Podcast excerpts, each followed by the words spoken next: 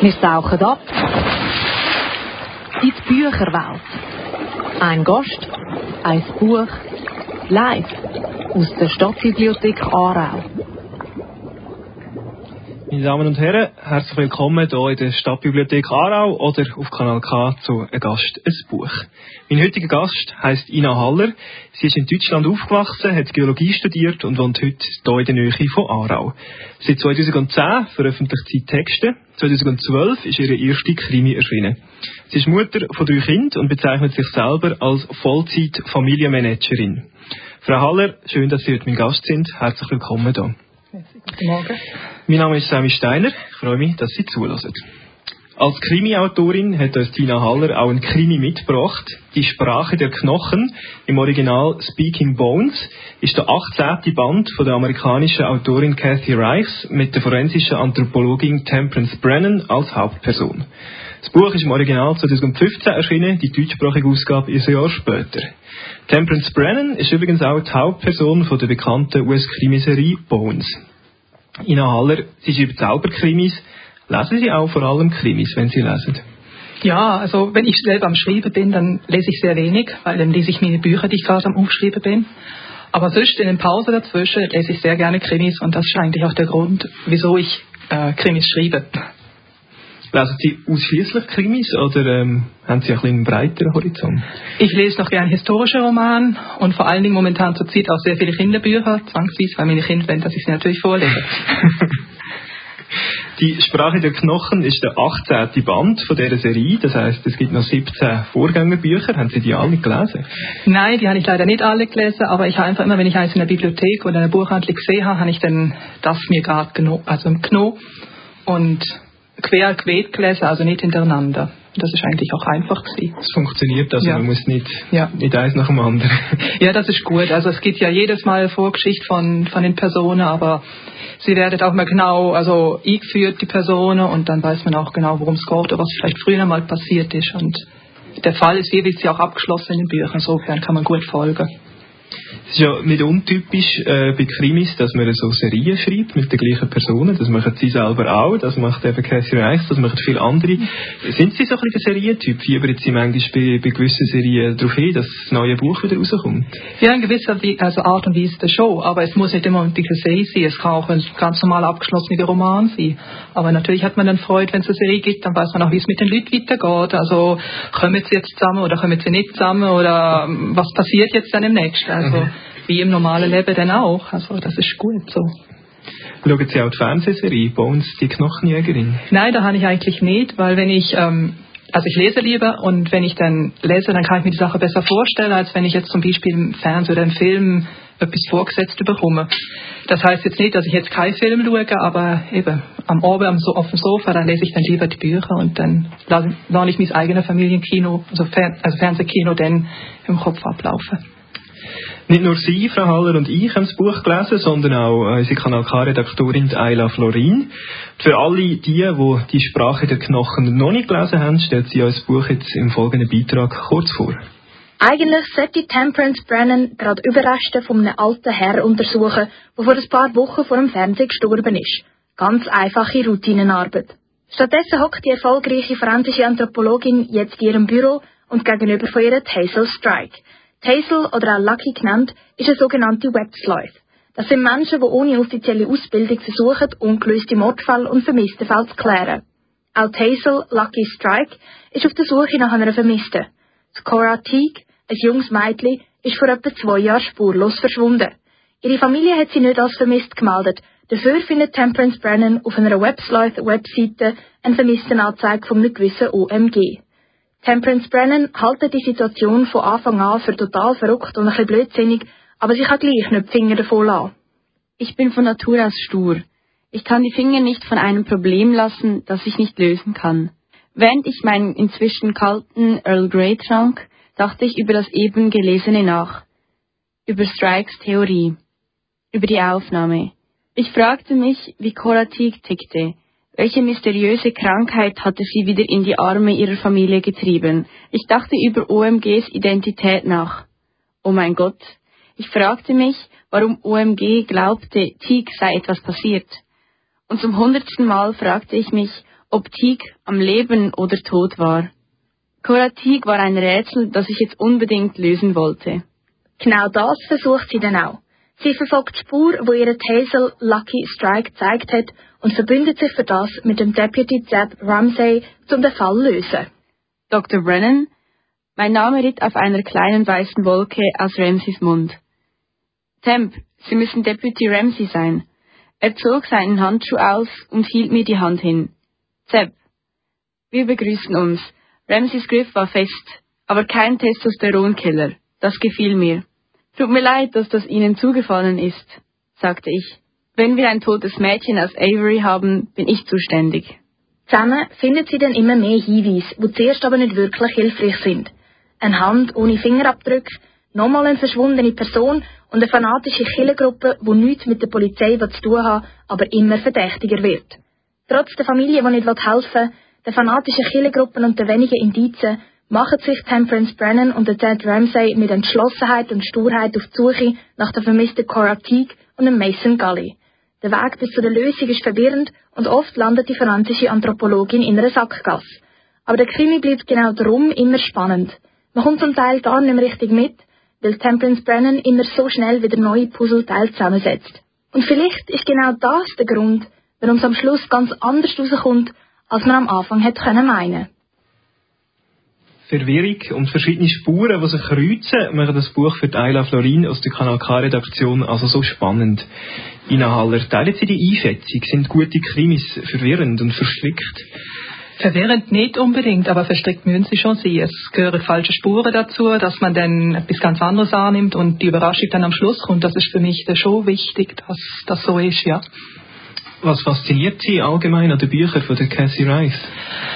Mir erstmal die Fälle fasziniert mich und dann auch, äh, sie ist ja selber, also für mich ist sie schreibt eigentlich über sich ein bisschen, weil sie ist ja selber Anthropologin und ähm, weiß genau, wie es denn, also wie das eigentlich geht. Und auch für mich ist es im Prinzip, ihre Sprache ist sehr schön, also es ist angenehm zum Lesen, man kommt also leicht durch. Ich also am Abend, wenn ich jetzt mich aufs Sofa setze nach einem anstrengenden Tag, wollte ich kein kompliziertes Textkonstrukt haben, sondern ich wollte etwas, was leicht und angenehm zum Lesen ist und einen durch das Buch mittreibt. Von wegen Sprache, äh, lesen Sie Bücher im Original oder die deutschsprachigen Übersetzungen? Ich habe jetzt, also beides habe ich schon gelesen, aber ich habe jetzt meistens eigentlich schon im Deutsch gelesen, mhm. weil ich das dann auch so in der Bibliothek oder so in den, ja, gefunden habe. Das heißt, wenn Sie das Original auch schon gelesen haben, äh, wissen Sie, die Übersetzungen sind genug gut, dass die Sprache ja. auch auf Deutsch funktioniert? Ja, ich denke schon, ja. Können Sie sich mit der Hauptperson identifizieren, mit der Temperance Brennan, die ja eben sehr viele Ähnlichkeiten mit der Autorin auch hat? Ja, in gewisser Art und Weise dann schon, weil sie ist jetzt nicht äh, die Superfrau, die alles weiß und alles kann, sondern sie hat auch ihre Probleme und sie ist, also sie kämpft sich durch den Alltag und meistens passiert ja dann wieder etwas anderes, als sich vorgenommen hat. Zum Beispiel in dem Buch wird sie dann nach Kanada fahren, aber das verschiebt sie dann immer wieder, weil ja jetzt der Fall dazwischen ist und das ist eigentlich, macht sie menschlich und nöch, also nicht distanziert. Mhm. Sie verschiebt sehr viel, habe ich das Gefühl. Ähm, sie sollte zum Beispiel während dem ganzen Buch eigentlich ihre Steuererklärung machen. ähm, hat überhaupt keine Lust drauf. Ähm, sie hat auch einen offenen Heiratsantrag während dem ganzen Buch, wo es äh, schon lange zur Beantwortung aussteht. Ähm, ist das irgendwie, ist das auch ein bisschen nötig im Krimi, dass die, die brillanten Köpfe privat so ein bisschen Macken haben und äh, ja, irgendwie ein bisschen, ein bisschen schrullige Eigenschaften. Ich denke, das ist einfach menschlich. Also ich denke mal, wer hätte da jetzt nicht irgendwie seine Macke und Eigenschaft? Und wenn jetzt einer natürlich perfekt wäre, das wäre dann für mich nicht glaubhaft. Das, also man muss auch sich, also wenn man das Buch liest, dann kann man ja auch denken, so, okay, warum macht sie da jetzt so? Das würde ich nie machen. Aber das ist halt die Person und das finde ich auch gut so, dass das so ist. Ähm, wir haben die Sprache schon angesprochen. Sprache ist nicht für alle Textformen gleich wichtig. Äh, Gedicht zum Beispiel, in meiner Meinung nach, ist, hat die Sprache sehr eine zentrale Funktion. Wie ist das für Sie bei Krimis? Ist da die Handlung eigentlich das Wichtigste und, und die Sprache muss einigermaßen passen? Oder ähm, das ist für Sie ein wichtiges Kriterium? Also es gehört für mich zusammen. Erstmal muss, muss Geschichte funktionieren und die muss dann noch gescheit verpackt sein in der Sprache. Was nützt mir eine gute Geschichte, wenn sie mühsam geschrieben ist zum Lesen. Also das gehört für mich zusammen, dass beides passt. Was sagen Sie Leute, die finden, Krimis, das, sind doch, das ist doch gar nicht richtige Literatur, das hat doch keinen Anspruch, das ist ja Unterhaltung pur. Ist es Literatur? Für mich schon.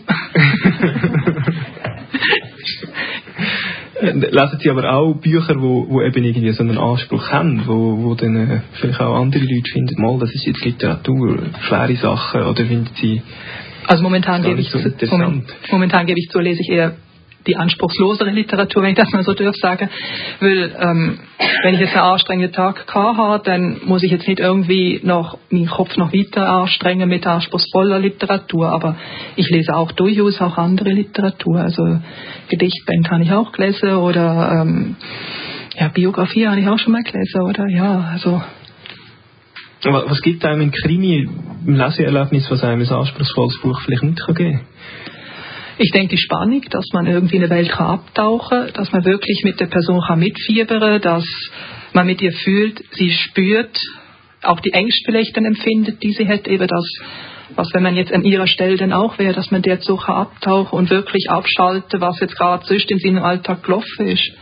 Das ist eigentlich für mich noch ein wichtiger Aspekt gute Bücher liest man nicht nur einisch, ähm, lesen Sie manchmal auch Krimis mehrmals, wie zum Beispiel das Buch. Oder ja. fehlt denn dort Spannung, weil man weiß ja schon, wie es ausgeht? Also wenn ich es längere Zeit nicht mehr gelesen habe oder schon längere Zeit zurückliegt, dann habe ich ja den, das Ende meistens vergessen und ähm, dann ist es gleich wieder spannend, dass man, zwar denkt man dann, während ich das lese, ja stimmt, das hatte ich ja schon einisch gehabt, aber es ist für mich gleich spannend. Also ich kann auch erst drei, vier, fünf Mal lesen, wenn eine gewisse Zeit dazwischen liegt. Und ich weiß, das Buch ist gut gewesen. Tauche ich da gern wieder ein. Mhm. Lesen Sie anders, seit Sie selber schreiben?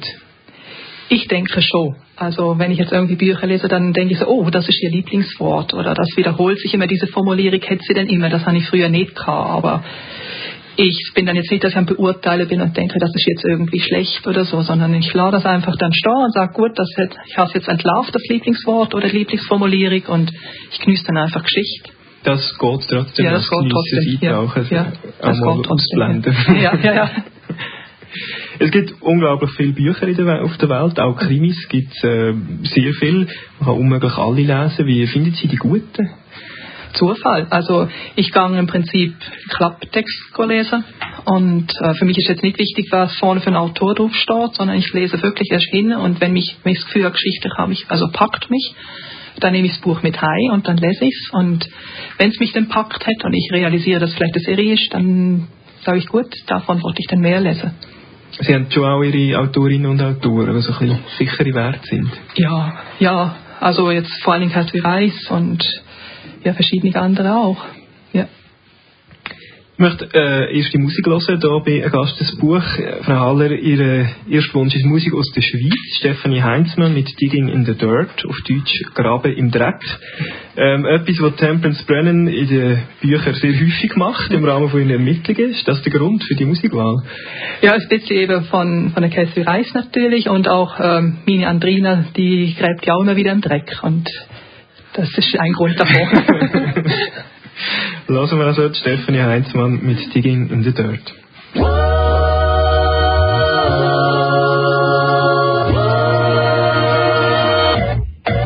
Well, it doesn't matter how many breaths it will take, just how many moments took a breath away.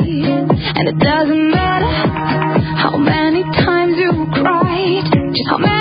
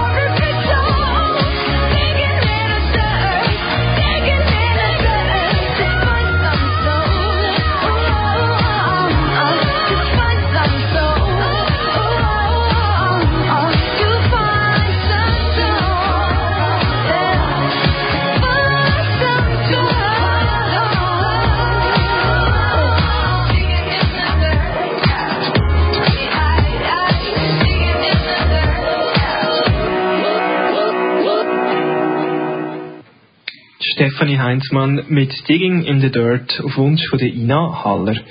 Frau Haller, äh, der Titel passt gut zum äh, heutigen Buch und auch zu Ihren Büchern. Gefällt Ihnen eigentlich auch die Musik? Ja, gefällt mir auch. Sie äh, haben schon Krimis, Kurzgeschichten und Kindergeschichten veröffentlicht. Am wichtigsten ist aber sicher Ihre Krimireihe mit der Protagonistin Andrina Kaufmann, die dort in Aarau lebt und schafft. Warum schreiben Sie gerade so gerne Krimis? Ich lese selber gerne Krimis und dann ist es für mich irgendwie naheliegend gesehen, dass ich auch dort mich drinnen versuche denn und auch Krimis schreibe und ich fühle mich auch wohl jetzt in dem, ja, so in dem Bereich. Ich lese auch gerne Krimis, schreibe aber selber nicht. Wie sind Sie darauf gekommen, den Schritt zu machen, vom Krimi-Lesen zum Krimi-Schreiben?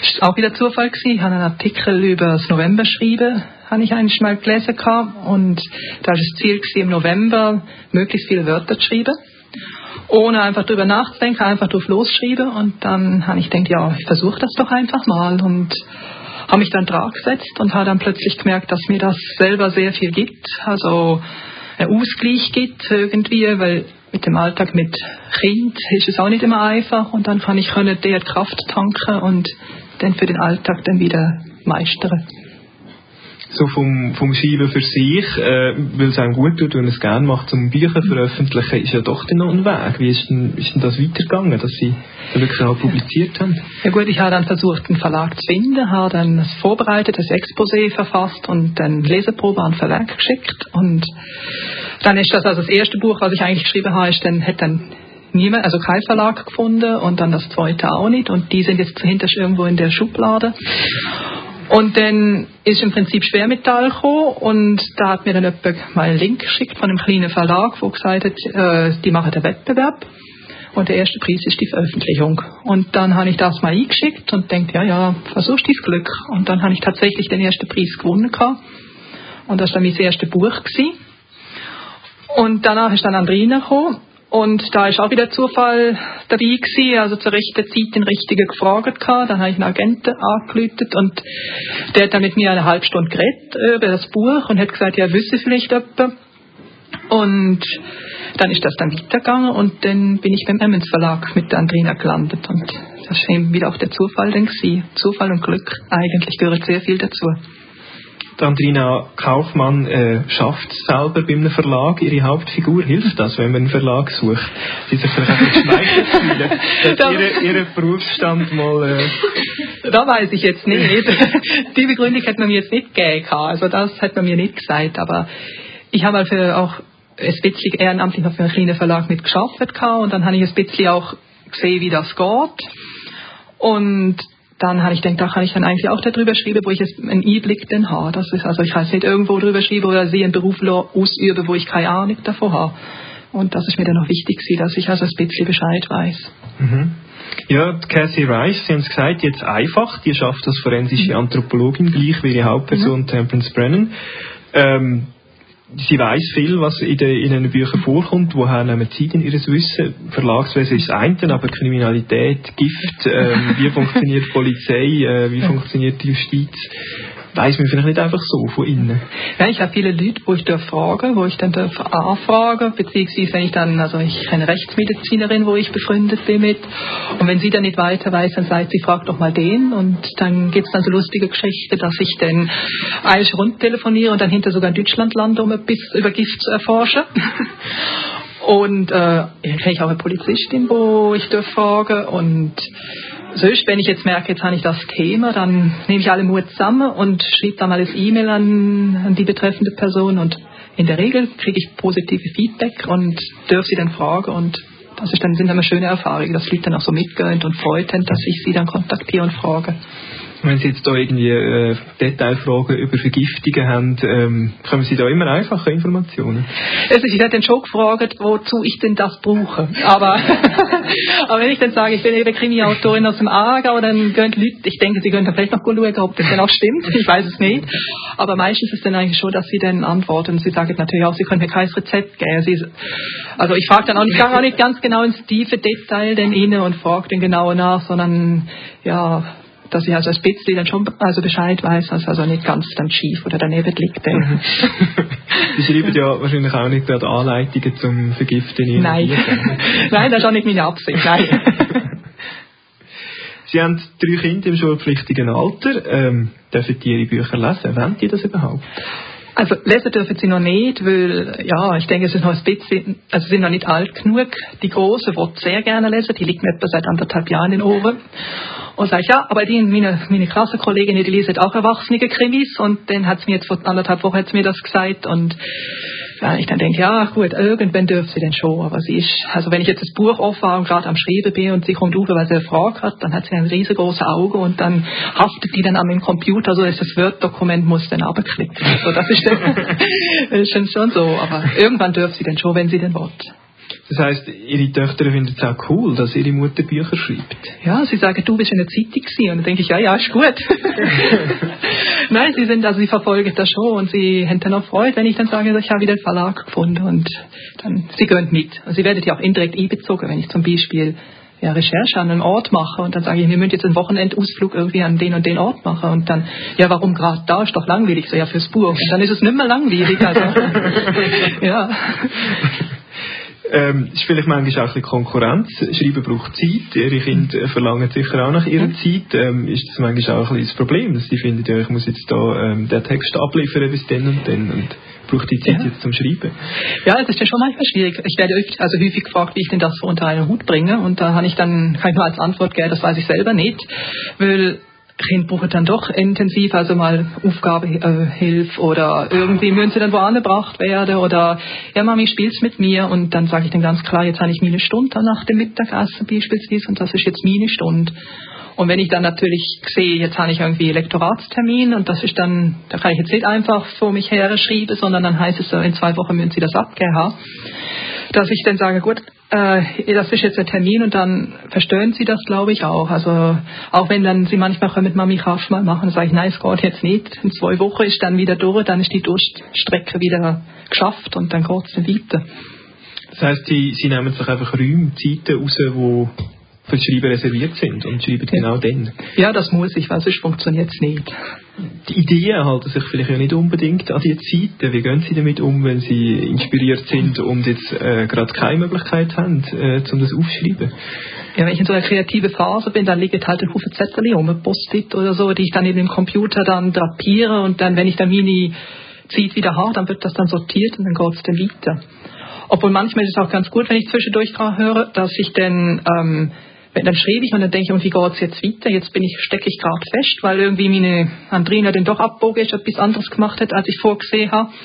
Und dann ist dann ganz gut, wenn ich dann sage, so jetzt kann ich wieder in den Alltag zurückschlüpfen und dann, ja, dann kann ich dann meine Zettel die, dort wieder also herlecken und dann geht es am nächsten Tag weiter. Wer darf Ihre Texte als erstes lesen? Mann. es heißt zwar, dass ähm, im Prinzip irgendwie Freunde oder Familienmitglieder vielleicht nicht unbedingt lesen, weil die sagen, man hast gut gemacht und schaut das dann vielleicht auch nicht genau an oder lesen über die Fehler hinweg, aber das kann ich dann bei Mima nicht so sagen, weil er ist dann sehr kritisch und da muss ich dann schon manchmal fragen, kannst du mir jetzt auch sagen, was dir gefallen hat? aber das ist dann schon, da kommt dann schon etwas, aber er ist wirklich kritisch und das mhm. ist, ist auch gut so, ja. Wie, wie, wie ist das mit, mit Kritik, äh, mit, mit Rückmeldung? Können Sie mit dem umgehen, wenn jetzt Ihr Mann mal, mal zuerst alles, äh, was er, er nicht gut findet, ablädt für Ihren Text? Oder auch sonst, ähm, wahrscheinlich gibt es ja noch mehr Leute, die diese Texte gegenlesen, bevor sie veröffentlicht wird. Ja, je nachdem, wie Kritik ist. Wenn sie konstruktiv und ehrlich gemeint ist, dann ist das gut. Sicher schlucke ich dann vielleicht doch schon mal und sage so, oh nein, wieso? Und dann muss ich erstmal mit mir also mich zurückziehen dann denke ich, er hat ja eigentlich recht. Und dann kann ich dann weitermachen. Und wenn eben sie über der Gürtellinie sind, dann ist das durchaus gut. Aber wenn jetzt einer sagt, das ist ja alles nicht gut, was du jetzt schreibst und also keine gute Begründung dafür hat, dann ja, muss ich halt irgendwie lernen, auch damit umzugehen. Und das ist auch ein Prozess, wo man durchläuft. Was ich in mehreren Besprechungen von Ihren Büchern äh, gelesen habe, ist, dass äh, Plot, Spannung, Handlung äh, tendenziell gut, sehr gut ankommt. Ähm, ich habe mehrmals gelesen, sprachlich sei noch Luft nach oben. Die Kritik hat mehrmals auf, auf die Sprache abzielt. Nehmen Sie so Kommentare zum Anlass, sich zu verbessern oder, oder grenzen Sie sich da ab? Ich schaue sie mir genau an und schaue dann, ähm, ja, jetzt hat die Person recht und dann versuche ich es natürlich dann vielleicht umzusetzen, sage ich, ja gut, da ist jetzt vielleicht ähm, nicht so gut irgendwie, wenn ich es so schreibe. Sicher ist es schwierig, weil man ist in einem gewissen Fahrwasser drin und dann muss man natürlich immer wieder, kriegt man das wieder zurück und dann muss man sich wieder an der Nase nähen und sagen, so, jetzt wollte ich das doch irgendwie anders umsetzen. Und sicher ist dann auch noch meine Lektorin, die mir dann auch immer wieder auf die Finger klopft und sagt, ja, das ist jetzt ja nicht so gut formuliert oder das ist jetzt, ähm, das sind wieder Füllwörter beispielsweise oder dass sie dann halt das dann seid und dann denke ich so, das hätte mir letztes Mal eigentlich auch schon gesagt, aber es ist immer gut, wenn andere natürlich drauf schauen und einen darauf aufmerksam machen, weil selber sieht man es dann auch nicht. Also dass man ja sieht den Wald vor lauter Bäumen dann nicht und dann braucht es eben die andere, wo dann eine drauf lüpft. Dann. Was für einen Einfluss hat eigentlich der, der Verlag, eine Lektorin darauf, was am Schluss in dem Buch steht? Gibt es da manchmal auch harte Diskussionen? Wie ja, es gibt je nachdem schon Diskussionen. Also, aber erstmal zuerst kommt dann das äh, Feedback zurück, mit das lektoriert, also wenn sie es lektoriert hat und dann lese ich es durch und dann muss ich es erstmal verschaffen und dann denke ich so, ja, sie hat recht, beziehungsweise dann sage ich auch, nein, das brauche ich jetzt eigentlich so, ich muss jetzt, dass Andrina so handelt und dann schriebe ich ihr das auch, aber es ist eigentlich ein, eine konstruktive Zusammenarbeit, wo der eine Feedback gibt und der andere antwortet und dann kommt halt hoffentlich auch ein gutes Ergebnis dann immer raus. Also Sie haben sich bis jetzt immer gefunden und äh, ja. beide Seiten ja. sind dahinter gestanden. Ja, es ist wichtig, dass eben man konstruktiv zusammen kann schaffen und das, das tun wir eigentlich. Also Sie schreiben, weil Sie gerne lesen, ähm, weil, weil, es Ihnen auch etwas gibt. Stellen Sie sich auch vor, äh, was das für Leute sind, die Ihre Texte am Schluss lesen. Weil eigentlich, wenn Sie das Buch rausgeben, schreiben Sie es ja für die. Ja, ich versuche es mir einfach so, so vorzustellen, dass es im Prinzip jeder mal kann lesen, dass also jeder auf der Straße das Buch könnte lesen und ich sage jetzt nicht, es muss jetzt unbedingt die Altersgruppe oder die, es dürfen nur Frauen sein oder nur Männer. Also ich sage einfach, ich möchte es für jeden machen und ja. Wissen Sie aufgrund von der Rückmeldung, die Sie bekommen, ob ob zum Beispiel Ihnen Frauen oder Männer ihre Bücher lesen oder ältere Leute, jüngere Leute? Also ob ältere oder jüngere weiß ich jetzt nicht, aber ich denke meistens sind es schon Frauen, die es lesen. Aber ich habe auch schon von vielen Männern gehört, dass sie es gelesen haben und da bin ich dann erstaunt gewesen, dass dann doch recht viele von Männern das Feedback zurückgekriegt haben.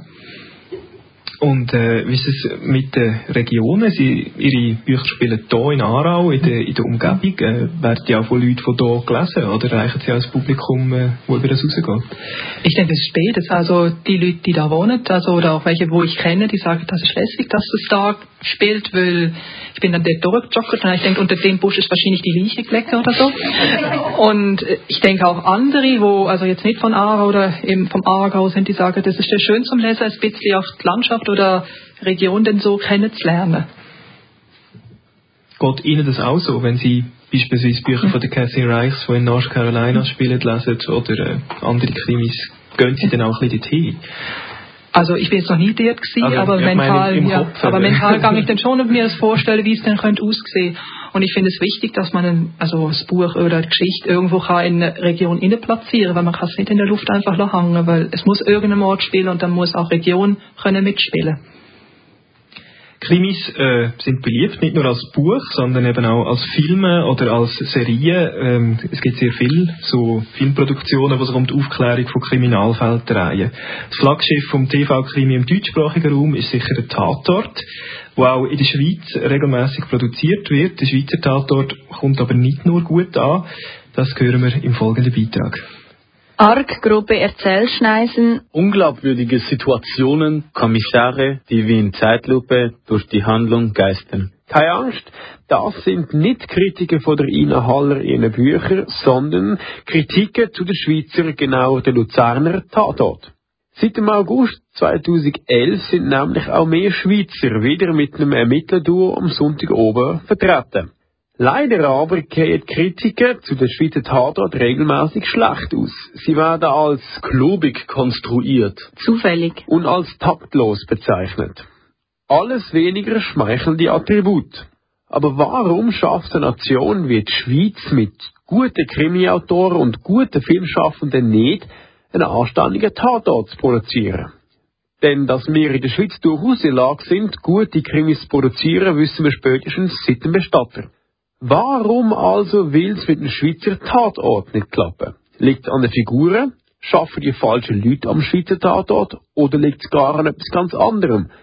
Szenerie zum Beispiel. Denn gerade Szenerie ist ein wichtiger Punkt für den heutigen Erfolgskrimi und auch für den Erfolgskrimi von morgen. Stichwort Regiokrimi. Der Regiokrimi bezeichnet einen Kriminalroman, wo zwar mit fiktiven Kommissar spielt, aber an realen Ort stattfindet. Krimis, wo für gewisse Regionen maßgeschneidert werden. Das kann dann zwar zu einer Beschränkung der Leserschaft führen, kann aber auch ein Riesenerfolg werden. Beispiel Kommissar Hunkler, Studer oder Barlach aus Basel oder Bern. Diese Art von Krimi hat in der Schweiz große Tradition. Angefangen mit Autoren so früh wie mit dem Gotthelf und weitergeführt mit Schriftstellern wie einem Glauser oder Dürrematt. Sogar die deutschen Autoren haben die kleine Renaissance vom deutschen Regiokrimi auf die Schweiz und die Tradition der Regiokrimis dort zurückgeführt. Warum aber hinken denn jetzt die Schweizer beim Tatort so hinterher? Im Grunde genommen ist Tatort ja nichts anderes als eine Verfilmung von einem Regio-Krimi. Man kann fast schon von Ironie vom Schicksal reden, wenn man feststellen muss, dass Deutschland mittlerweile die Schweiz zumindest im verfilmten Regionalkrimi abgelöst hat. Ein Beitrag von Jan von Ditschhuisen gehört wie ein Gast des Buch live aus der Stadtbibliothek Aarau und auf Kanal K. Mein Gast noch bis am Mittag ist die Krimi-Autorin Ina Haller. Tatort Bestatter Wilder, äh, Frau Haller, schauen Sie so Krimis im Fernsehen? Also eher weniger. Also Bestatter habe ich sicher geschaut. Der ist ja gerade da vor der Haustür und dann ist es schon gerade Pflicht für mich eigentlich sie zum schauen, was sonst noch Kriminelles im Aargau passiert. Aber eigentlich schaue ich da schon recht wenig so Film im Fernsehen. Haben Sie schon mal einen Schweizer Tatort gesehen? Nein, muss ich zugeben. Aber was glauben Sie, warum funktioniert gerade der Bestatter sehr gut? Er kommt gut an, er wird da international vermarktet mittlerweile, während eben der, der Schweizer Tatort, der, der schafft es irgendwie nicht, sich zu etablieren.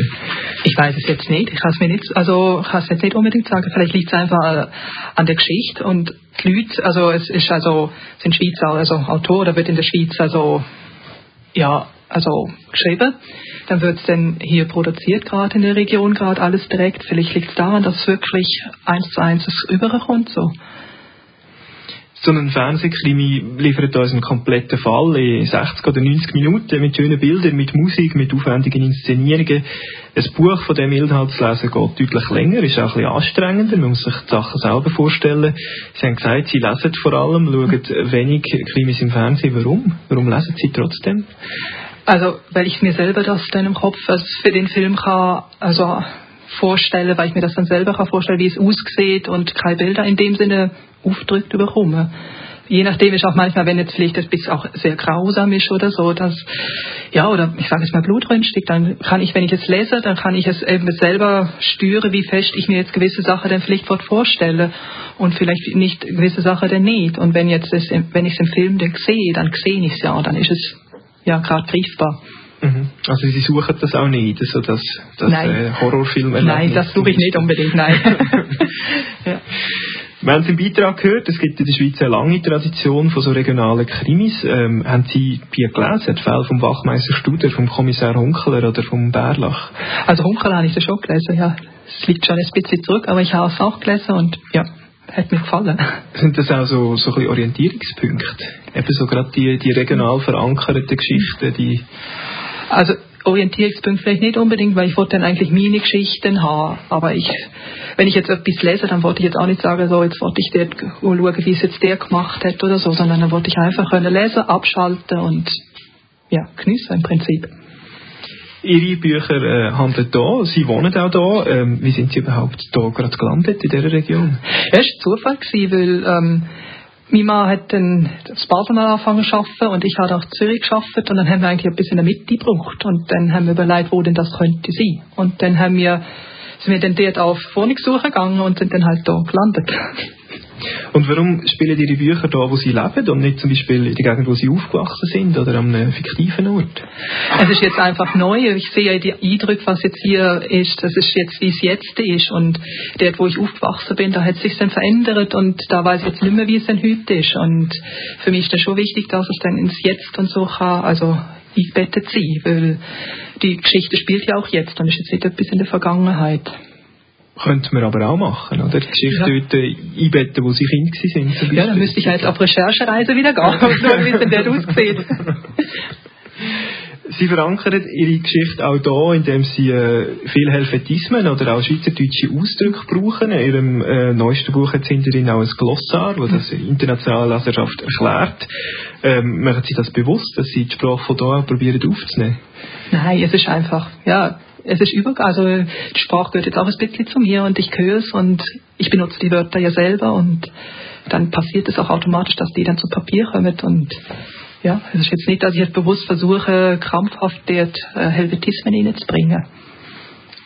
Aber ich, es muss es doch, also es gibt, gibt Schweizer Autorinnen und Autoren, die das absichtlich nicht machen, dass man eigentlich eben nicht erkennt, dass der Text aus der Schweiz stammt. Hat es schon etwas damit zu tun, dass Ihre Bücher Es gehört- verankert sind? Ja, es gehört dazu, das gehört zur Region. Die Leute reden da so und sicher, es dürfen jetzt kein schweizerdeutscher Text drin sein, also, weil sonst verstehen ja die in Deutschland verstehen das nicht. Aber es ist jetzt auch vom Verlag, dass er auch also Wert auf die Regionen legt und ähm, er hat ja viele Regiokrimis und das ist immer wieder das Einbetten, ist ja nicht nur das von der Umgebung, von der Landschaft, sondern auch wie die Leute reden oder wie dort gesprochen wird. Das gehört dazu. Finden Sie Wörter wie Lavabo, Töff oder Brocki nicht auch irgendwie ein bisschen lustig? Macht Nein. das auch ein bisschen herziger, das Buch? Nein, ich, das, das brauche ich da und dann gehört es für mich dazu. Wenn ich jetzt dort Wort Mofa schreibe oder Motorrad, dann wird das für mich hölzern überkommen, weil die Leute reden nicht so da. da. Ja. Es ist nochmal Zeit für Musik hier bei Gast des Buch. Als zweites Stück haben Sie uns Adele mit Rolling in the Deep gewünscht. Was verbinden Sie mit dem Lied? Ja, also ich höre es einfach gerne, ich höre Adele sehr gerne und äh, auch meine Groß hört Adele sehr gerne und ich denke, das hat ist eingeflossen dann, dass ich das, wer es mir gewünscht hat, vielleicht hören Sie jetzt zu, ich keine Ahnung. Also Musik, die bei Ihnen in der Familie gerne Ja. läuft. Ja. Hören wir Adele mit Rolling in the Deep.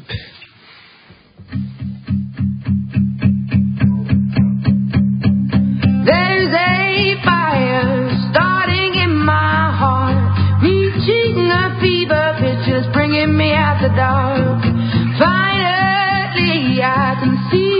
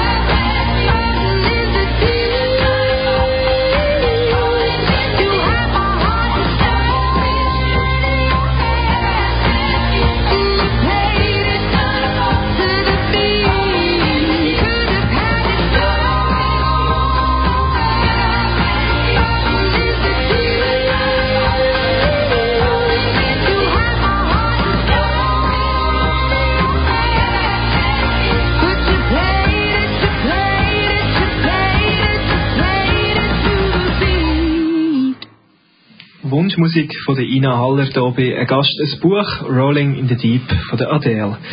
Ina Haller veröffentlicht übernächste Woche ihre neueste Krimi, «Der Fluch von Aarau». Die Reihe mit der Andrina Kaufmann als Hauptperson geht in die sechste Runde. Frau Haller, können Sie schon ein bisschen verraten, um was es im Buch geht? Ja, ein bisschen habe ich es verraten. Und zwar Andrina wird neben einer Leiche gefunden und mag sich an nichts mehr erinnern. Und sie fragt sich jetzt, ähm, ob sie jetzt die Frau tötet hat oder was überhaupt passiert ist. Und ich habe den Anfang einfach mal mitgebracht, wenn ich ihn lesen darf Sehr gern. Wir tauchen doch äh, gerne in den neuesten Fall ein mit einer kleinen Textprobe aus Der Fluch von Aarau.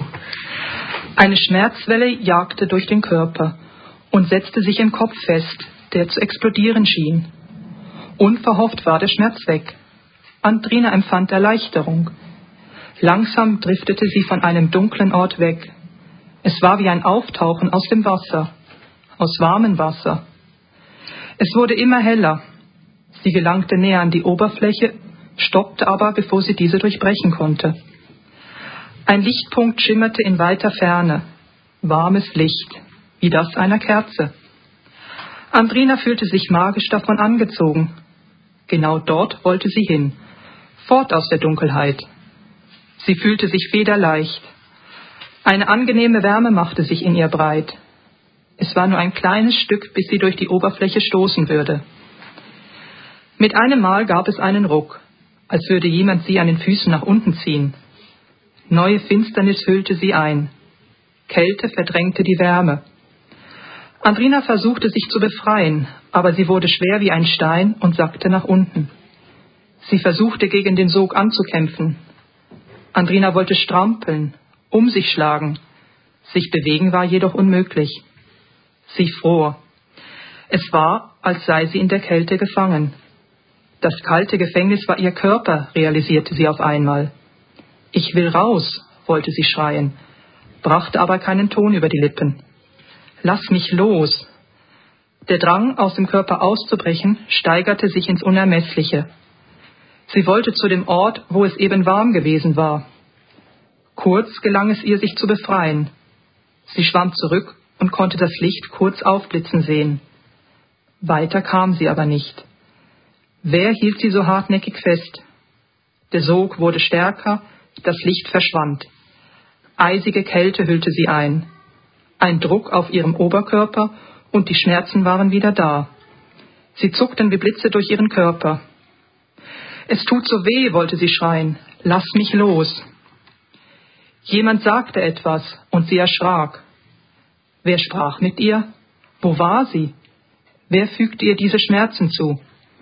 Ich will raus, weg von hier, lass mich gehen. Nach und nach drangen weitere Stimmen in ihr Bewusstsein.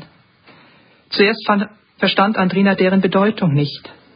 Nach einer Weile konnte sie einzelne Wörter herausfiltern. Mindestens vier Männer, die wild durcheinander sprachen. Kein Puls, doch ganz schwach, nicht aufhören, Sie ist total unterkühlt. Jemand fluchte. Jede Hilfe zu spät.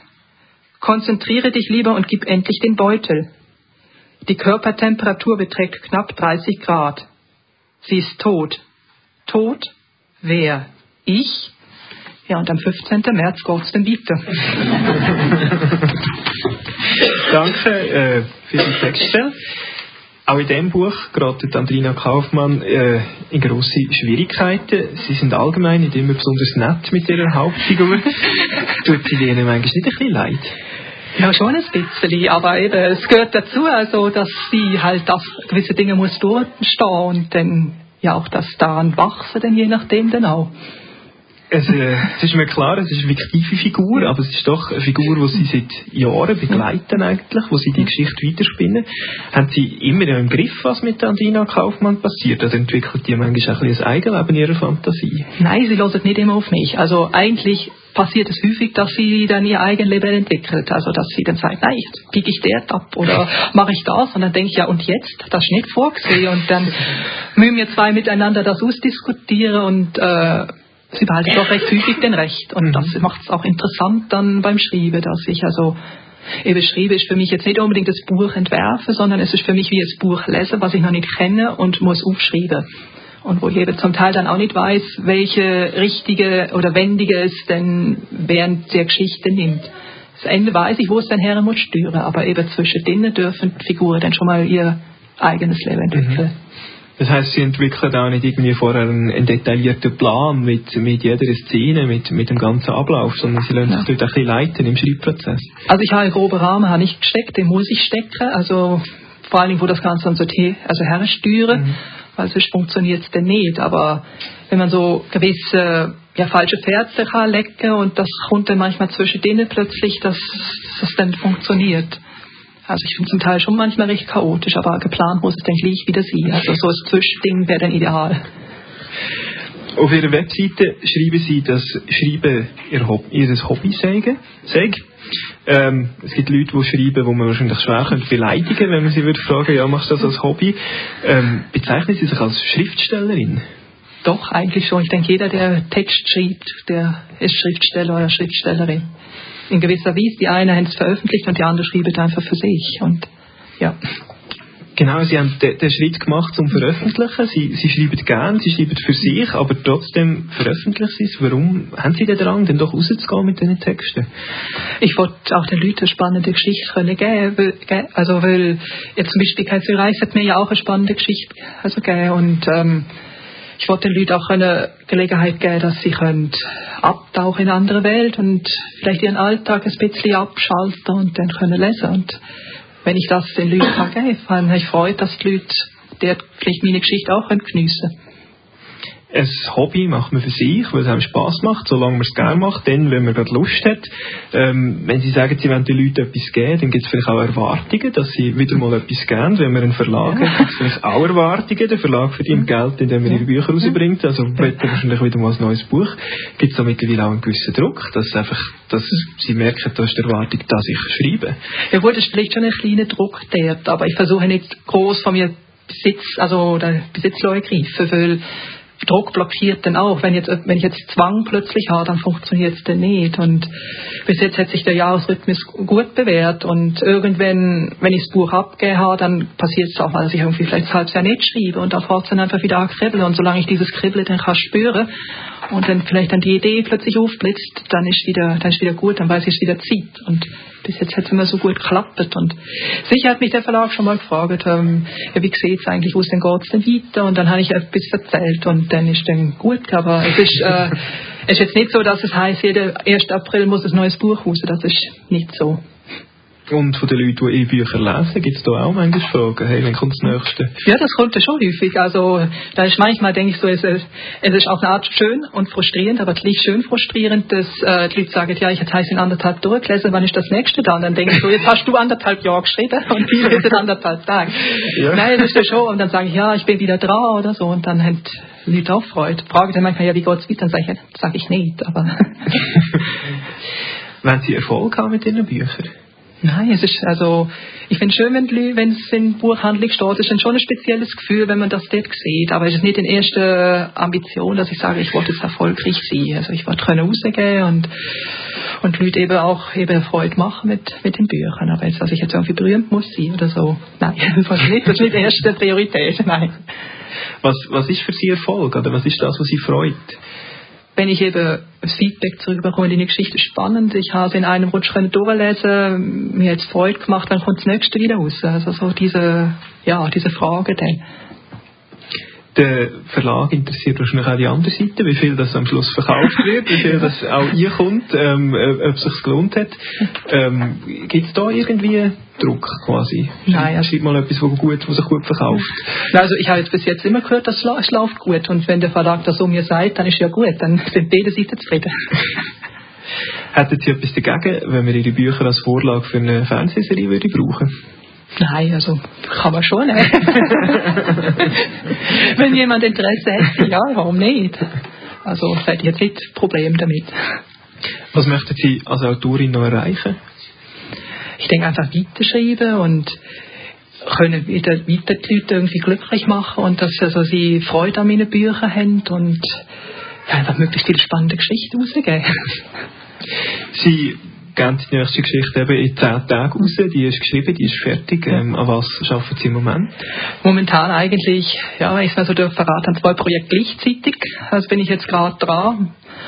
Und es ist jetzt eigentlich, habe ich mal gedacht, ich mache es hintereinander, aber jetzt hätte es sich so ergeben, dass gerade zwei nebeneinander laufen. Bücher sind in Rohfassung fertig, jetzt geht es ans Überarbeiten und dann mal schauen, ob der Verlag ja sagt. Mhm. Also das heisst, während Ihres Buch rauskommt, haben Sie schon zwei andere eigentlich... Äh, ja, also das ist jetzt Zufall, dass es jetzt gerade zwei sind. Meistens habe ich immer eins, aber eben, jetzt hätte es sich so ergeben. Und äh, geht es weiter mit Andrina Kaufmann oder geht es in eine andere Richtung? Also das eine ist Andrina und das andere ist etwas Neues. Oh. Okay.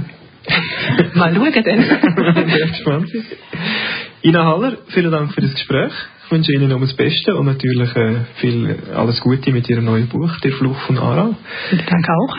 Wenn Sie, meine Damen und Herren, äh, die Ina Haller ein bisschen länger möchten hören lesen als äh, gerade eben, dann kann ich Ihnen folgenden Anlass empfehlen. Am Montag, 26. März, liest sie nämlich am 7. Abend in die Bibliothek Muri. Alle Anlässe finden Sie im Internet unter www.inahaller.ch.